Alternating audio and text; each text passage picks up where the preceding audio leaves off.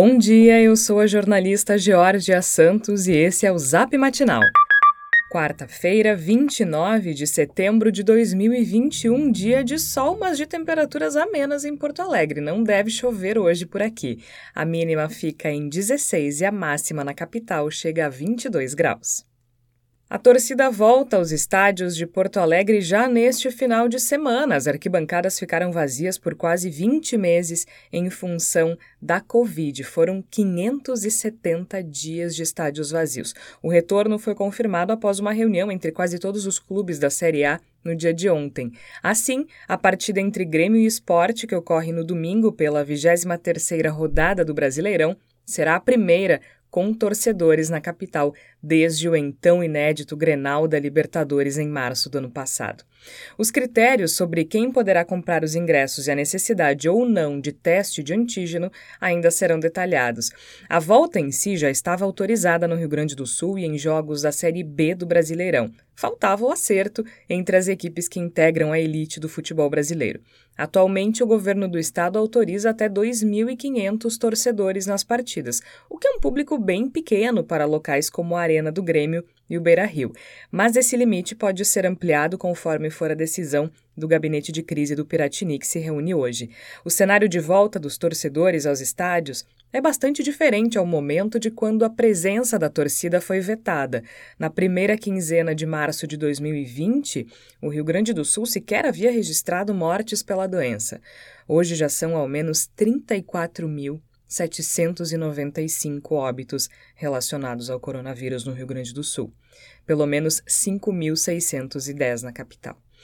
Agora, os torcedores voltam aos estádios em um momento em que praticamente três em cada quatro residentes do Rio Grande do Sul já tomaram a primeira dose e quase metade da população está com o esquema vacinal completo.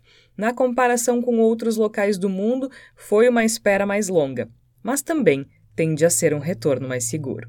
Por isso é tão importante se vacinar. E em Porto Alegre, há mais de 50 locais disponíveis para vacinação contra a Covid-19. Todas as pessoas com 12 anos ou mais podem tomar a primeira dose. Para saber mais sobre os endereços e horários, acesse o link do nosso boletim de texto.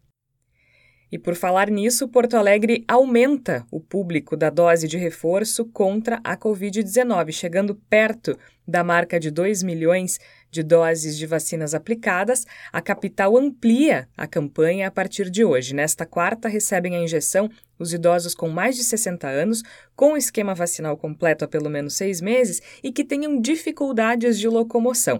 Até então, apenas as pessoas com mais de 70 anos estavam podendo solicitar essa nova dose. Já os profissionais de saúde receberão um reforço a partir de amanhã nos próprios locais de trabalho, desde que o ciclo vacinal esteja completo há pelo menos seis meses também. Seguindo a orientação do Ministério da Saúde, esta terceira dose será da Pfizer. A Prefeitura informou ainda que aguarda a chegada de nova remessa de vacinas para liberar para todos os idosos com 60 anos ou mais. E o Piratini muda o tom e descarta apoio ao projeto da mina Guaíba. A exploração do carvão no Rio Grande do Sul era uma política do governo estadual e passou a ser rechaçada. Segundo o jornal Zero Hora, a mudança de tom de Eduardo Leite ficou evidente a partir de uma entrevista que o governador deu ao Flow Podcast. Ao falar sobre o tema, ele destacou a necessidade de redução da emissão de poluentes e mencionou a descarbonização a partir de mudança de matriz energética. A mina Guaíba, que ficaria na região metropolitana, seria o maior ponto de extração do mineral a céu aberto no Brasil. Mas não deverá sair do papel. Eduardo Leite diz que é importante dizer que este processo está arquivado. Para os responsáveis pela mineradora Copelme, que tocaria o projeto, a medida não é definitiva. E pesquisa mostra maior procura por médicos apesar de redução de mamografias. Há poucos dias do Outubro Rosa, um levantamento feito a pedido da Pfizer em Porto Alegre e em outras cinco regiões metropolitanas entrevistou 1.400 mulheres a partir de 20 anos e mostrou que 47% delas deixaram de frequentar o ginecologista ou o mastologista em função da pandemia. A pesquisa indicou ainda que 42% mantiveram a mesma frequência de consultas a médicos. No que diz respeito ao tratamento do câncer de mama, a estimativa é de que houve uma redução de 50% nas mamografias, 39% nas biópsias e 16% nas cirurgias eletivas no Brasil.